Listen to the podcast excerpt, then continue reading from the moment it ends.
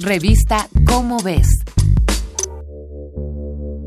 Te invitamos a realizar un experimento en tu celular a través de la radio. No mires la pantalla de tu teléfono, pero manténlo cerca de ti. Intenta recordar sin mirarlo cuál es el icono que tienes en la parte inferior izquierda de tu pantalla. Aún no lo veas. Date un segundo para recordarla lo mejor que puedas. Ya que lo has hecho, ahora ve la pantalla en la parte inferior izquierda y confírmalo.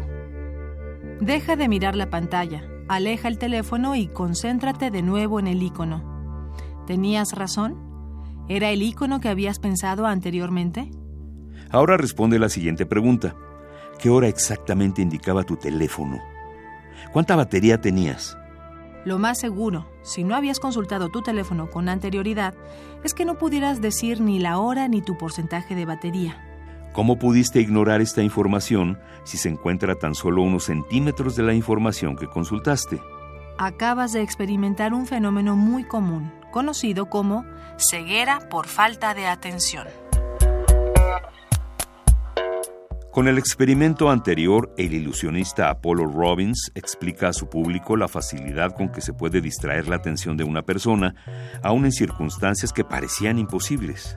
Y aunque la profesión del señor Robbins utiliza este fenómeno psicológico para el entretenimiento, en realidad es una condición humana que necesitamos reconocer, pues subestimarla cuesta vidas. La mayoría de las personas consideran que su atención a los detalles es tal que escapan a este tipo de ceguera que es denominada tal cual aunque no interviene daño alguno en los ojos o el cerebro de las personas.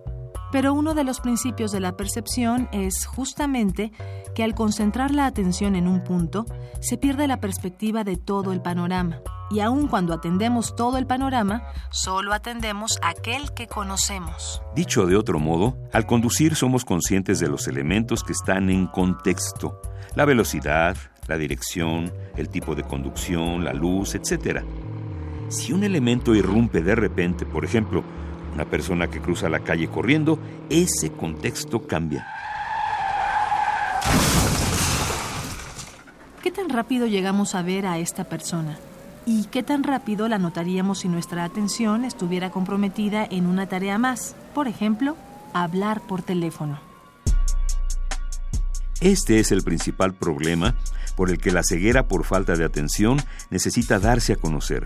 A mediados de 2017, el Consejo Nacional para la Prevención de Accidentes, CONAPRA, realizó un estudio de los accidentes automovilísticos en las calles de la Ciudad de México. Ahí se dio a conocer que cerca del 40% de los automovilistas utilizan el teléfono mientras conducen.